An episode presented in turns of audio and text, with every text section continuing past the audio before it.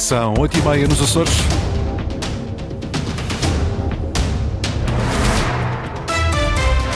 Vamos conhecer os títulos desta edição. Últimas audições para o Plano de Orçamento 2024. Mónica Seidi releva aumento de 4% no Plano da Saúde para 2024, mas reconhece subfinanciamento do setor. Sofia Ribeiro vai reforçar em 40% as verbas para a ação social escolar na região. Sobe hoje ao palco da Recreio dos Artistas em Angra a balada do Portuguese Joe, o mais recente trabalho da companhia Cães do Mar. No futebol, hoje há derby insular na Madeira, entre o Santa Clara e o Nacional, a contar para a nona jornada da Segunda Liga. Por esta altura, máximas previstas de 17 graus em Santa Cruz das Flores e Angra do Heroísmo, 18 para a Horta e 19 em Ponta Delgada. Avançamos agora com as notícias da região. Edição às 8h30 com o jornalista Sais Furtado. A secretária regional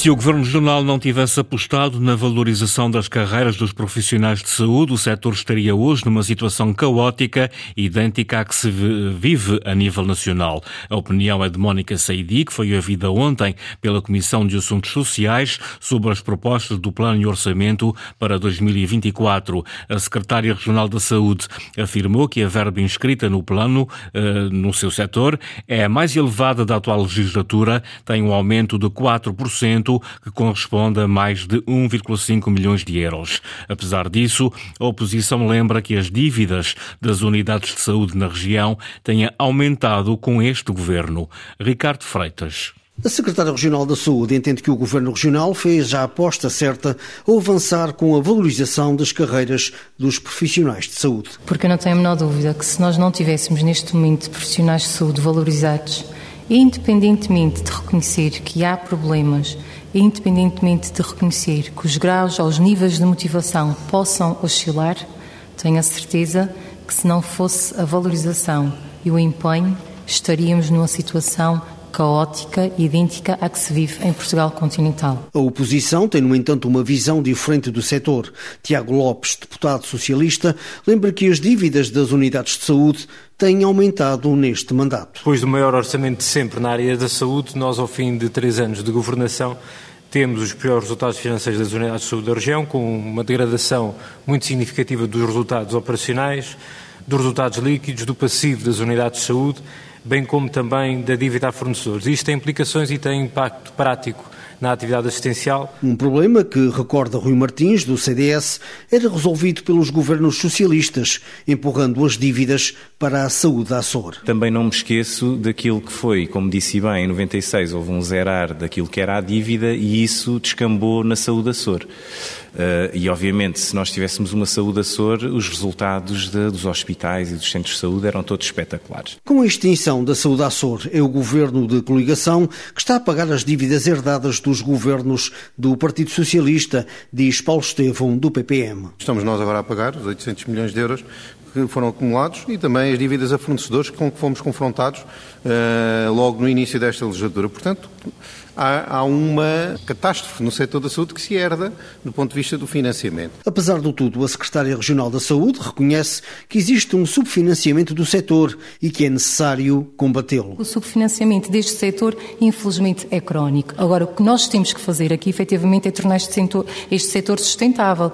E creio que o Sr. Deputado também tenha noção que isso não se faz de um ano para o outro. Matérias discutidas ontem, no final das audições aos membros do Governo, sobre as propostas de plano e orçamento para o próximo ano, que serão votadas em plenário 24 eh, de novembro. O Governo Regional vai reforçar em 40% as verbas para a ação social escolar na região no próximo ano. Verbas que serão canalizadas para a alimentação dos alunos, para material escolar e para o transporte. O anúncio foi feito na Horta durante uma audição parlamentar pela Secretária Regional da Educação, Sofia Ribeiro. Isso tem reflexos em diversas áreas, essencialmente no que respeita ao, ao apoio às famílias.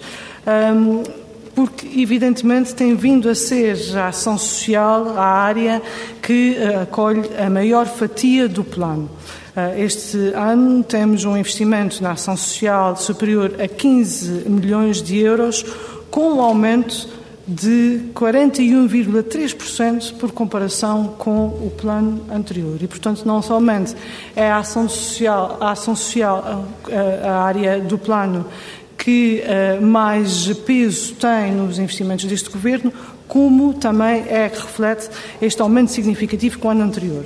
A proposta de plano para 2024 prevê um montante de 36 milhões de euros para o setor da educação, 14 milhões dos quais serão aplicados no programa Escolas Digitais, financiado pelo PRR. Cresce a pressão sobre o governo. O PAN já assumiu que vai abster-se na votação das propostas de plano e orçamento do governo para o próximo ano. Para que o governo tenha os documentos aprovados, precisa agora de garantir os votos a favor do Chega, do deputado independente Carlos Furtado e da Iniciativa Liberal. A partir das 9 horas, aqui na Antena Açores, vamos saber o sentido de voto de Nuno Barata, o líder da Iniciativa Liberal. Será em entrevista à rádio e televisão públicas, conduzida pelo jornalista Pedro Moreira. Começam hoje as jornadas Arte Ambiente de Educação Ambiental nas Lajes das Flores. Reciclagem e compostagem são temas centrais durante dois dias de trabalho teórico e prático, junto de interessados pela transformação e aproveitamento de resíduos. Alguns trabalhos podem mesmo ser transformados em obras de arte. Luís Branco. Aprender a fazer obras de arte com sacos de ração. Aqueles sacos de ração que deitamos para o lixo são matéria-prima.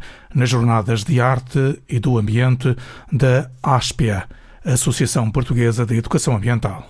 Né? Aqueles sacos que todos dizem, ok, isto tem estas rações, os sacos depois vão, vão Vão, vão, vão, vão, para o lixo e vamos ver como se pode tornar em peças de arte. Portanto, ver aqui também a valorização de determinados resíduos na componente até do empreendedorismo. Uh, e aqui, em termos de empreendedorismo ambiental, uh, iremos também ter esta oficina, que esta é uma oficina prática. Joaquim Binto, responsável pela Áspia.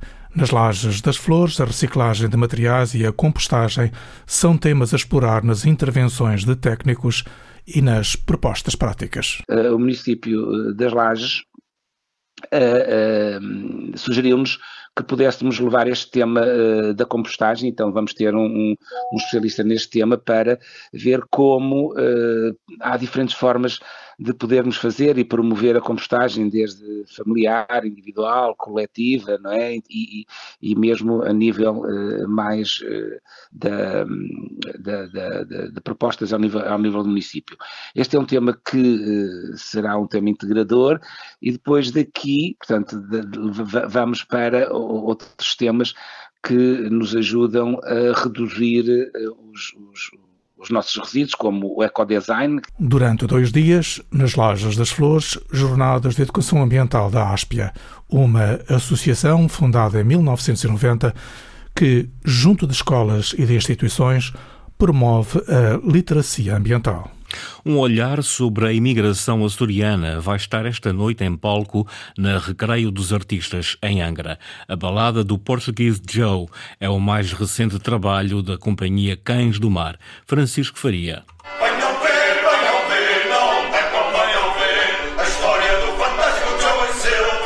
É a última chamada para a balada do Portuguese Joe, um espetáculo eclético, divertido e musical, como descreve a encenadora Ana Brum, da companhia Cães do Mar. É uma história que se desenvolve a partir da vida de um imigrante do Pico. Partimos da história de Joe Sylvie, um, imigrante de Calheta do Mesquim, mas depois começamos a perceber que havia muitos portugueses Joes. Portanto, no fundo, no fundo, ao contar a história deles, estamos também a contar um bocadinho é contada de uma forma um pouco fantasiosa, uh, embora haja alguns pontos que são uh, retirados da vida real dele, daquilo que está documentado, Uh, há também outros pontos que nós fantasiamos um pouco. Hoje, pelas 21h30, na Recreio dos Artistas em Angra, a última atuação. Nos dois primeiros dias, o público aderiu a esta fórmula de olhar o que também é uma identidade açoriana. Um olhar também para um, uma região que é uma região de imigrantes, ou seja, eh, de gente que partiu, eh, que passou por muitas dificuldades eh, e há histórias absolutamente terríveis. É, é ter consciência de quem somos, também para olharmos para quem, para quem recebemos muitas vezes. Logo em cima do palco estarão atores como Ricardo Ávila e Elder Xavier e o músico João Félix. É a última atuação de três dias de balada do Portuguese Joe, uma visão da imigração açoriana. Em todas as salas de teatro No futebol de derby insular, hoje na Madeira, entre Santa Clara e Nacional, a contar para a nona jornada. Um jogo entre rivais diretos que somam até o momento os mesmos 16 pontos na tabela da Segunda Liga. Henrique Linhares. O Santa Clara parte para a visita ao terreno do Nacional com o objetivo de regressar às vitórias. A garantia é do técnico Vasco Matos. É sempre importante ganhar e as vitórias trazem, trazem o acreditar naquilo que é o trabalho. Agora vamos defrontar uma boa equipa, uma equipa que, que nos últimos jogos, nos últimos cinco jogos, tem quatro vitórias e um empate. O melhor ataque da, da prova vai ser o melhor ataque contra a melhor defesa e, e obviamente que, que, é um jogo importante. É um jogo importante, mas é, é o próximo, uma boa equipa e nós estamos preparados. De um lado, os açorianos com a melhor defesa, apenas dois golos sofridos. Já o Nacional tem 17 golos marcados. Ninguém marca mais que os madeirenses na prova. Vasco Matos acredita num jogo decidido nos detalhes. Vai ser um jogo, para mim, na minha opinião, muito disputado, muito equilibrado e o pormenor vai fazer a diferença. Um bocadinho, todos os jogos deste campeonato são jogos difíceis mas na minha opinião vai ser um jogo muito equilibrado, muito equilibrado, onde a equipa que tiver ao longo dos 90 minutos máxima concentração vai, vai conseguir eh, a vitória e os três pontos. O Santa Clara defronta o Nacional às 17 horas. Bruno Vieira, da Associação de Futebol de Beja, é o árbitro da partida. Nas modalidades de pavilhão, a equipa feminina do União Esportiva é a primeira a entrar em campo este fim de semana. As micalenses defrontam fora o Clube de Propaganda da Natação. Vamos conferir os restantes jogos das equipas açorianas com Henrique Linhares. Continuando no basquetebol, destaque para o encontro entre Lusitânia e Póvoa, na Ilha Terceira, partida da sexta jornada da Liga Masculina, agendada para hoje. Os terceirenses continuam à procura da primeira vitória na prova. Até o momento, cinco derrotas em cinco jogos. Também este sábado, o Sporting da Horta recebe o Santo Tirso para a divisão de honra de handball e no Hockey em Patins, o Candelária defronta no Pico o Vila Franquense. Já no voleibol, a Fonte do Bastardo entra hoje em campo para receber o líder Benfica. A turma da Praia da Vitória está na quarta posição da tabela.